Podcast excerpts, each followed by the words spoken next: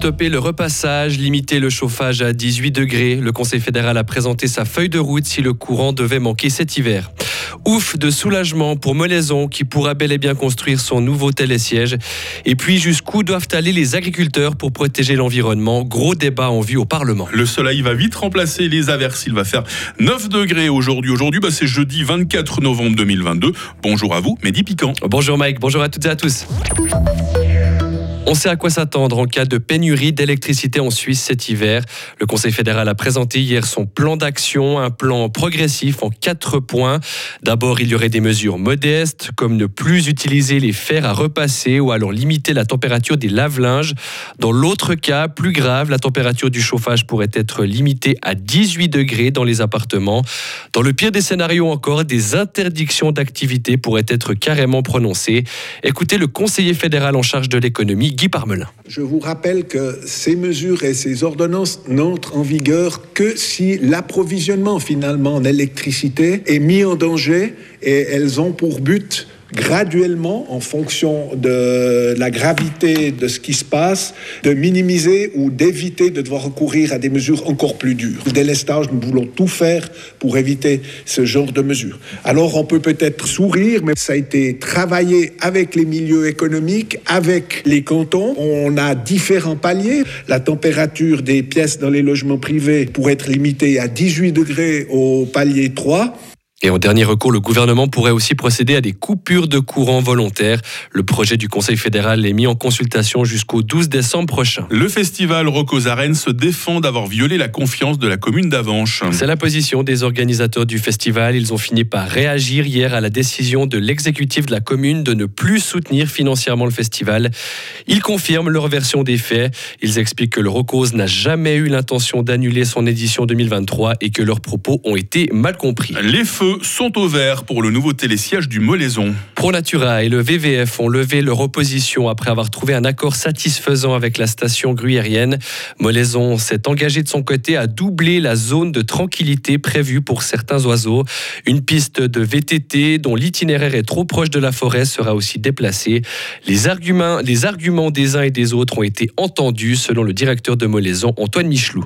Le développement de Molaison, où on, on cherche un développement équilibré entre euh, justement des logements de vacances à construire et puis une, une, reconversion ou plutôt une assise de notre euh, politique euh, quatre saisons où on fait une installation, on remplace une installation qui ne fonctionnait qu'en hiver par une installation qui fonctionne été-hiver. L'emprise, on passe d'une piste de ski à deux pistes de ski plus trois pistes VTT. Donc c'est clair qu'on a on a agrandi la surface sur laquelle on travaille.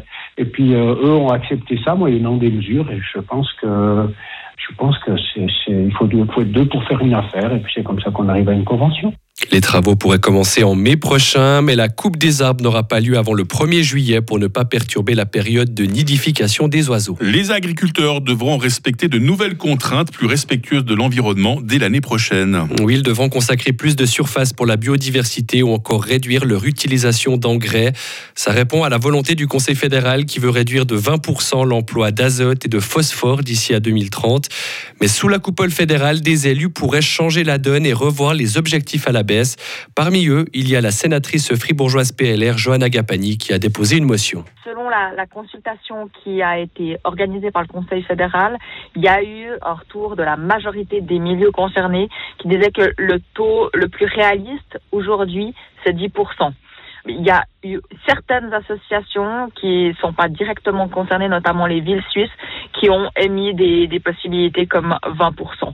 Mais à chaque fois, les, les milieux concernés ont relevé qu'un 10% était réaliste. À partir de, de davantage de 10% et notamment 20%, on passe là à des mesures comme la réduction du, du cheptel. Ça veut dire moins de bêtes et ça veut dire évidemment moins d'approvisionnement et donc plus d'importation, ce qui n'est évidemment pas favorable à l'environnement non plus.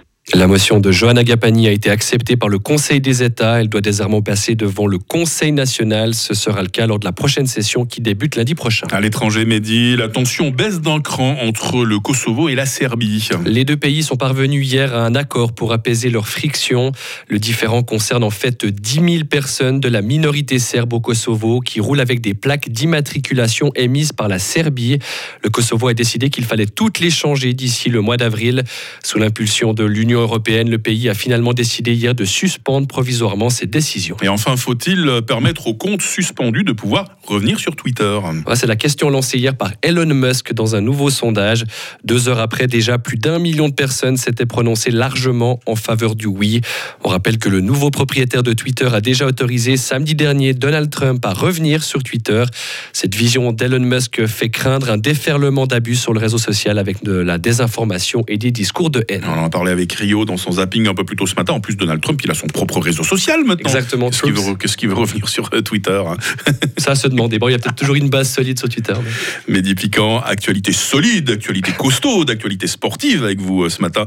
Vous revenez à 8h30. Retrouvez toute l'info sur frappe et frappe.ch. Il est 8h07. La météo avec l'IRT Automobile, votre partenaire Mercedes-Benz à Payerne, là pour vous depuis 1983. Nous avons encore de gros nuages ce matin. Hein. Il faut s'attendre aux dernières averses. La limite euh, de la neige est proche de 1100 mètres. Et puis, et puis, ces prochaines heures, le temps va devenir sec. Le temps va devenir même bien ensoleillé. En plus, le vent modéré du sud-ouest va faiblir. Il fait actuellement 4 degrés à Frimour. Il fera cet après-midi 7 degrés à Châtel-Saint-Denis. Une perturbation pluvieuse nous traversera d'ouest en est demain. Elle sera suivie euh, d'éclaircies. Température minimale 2 degrés, maximale 10 degrés. Limite pluie-neige vers 1100 mètres. Euh, au miracle, sera bien ensoleillé avec 9 euh, degrés. Il y aura de la bise et qui dit bise très souvent en cette période de l'année, eh bien dit stratus, un stratus qui se montrera localement tenace dimanche, maximum 7 degrés. Quant à la nouvelle semaine, j'ai l'impression qu'elle s'annonce humide et fraîche pour l'instant. Hein. Nous sommes jeudi 24 novembre 2022, 328e au jour aujourd'hui. Très joli prénom à la fête, les Flores. Le jour s'est levé à 7h46 et la nuit tombera à 16h40.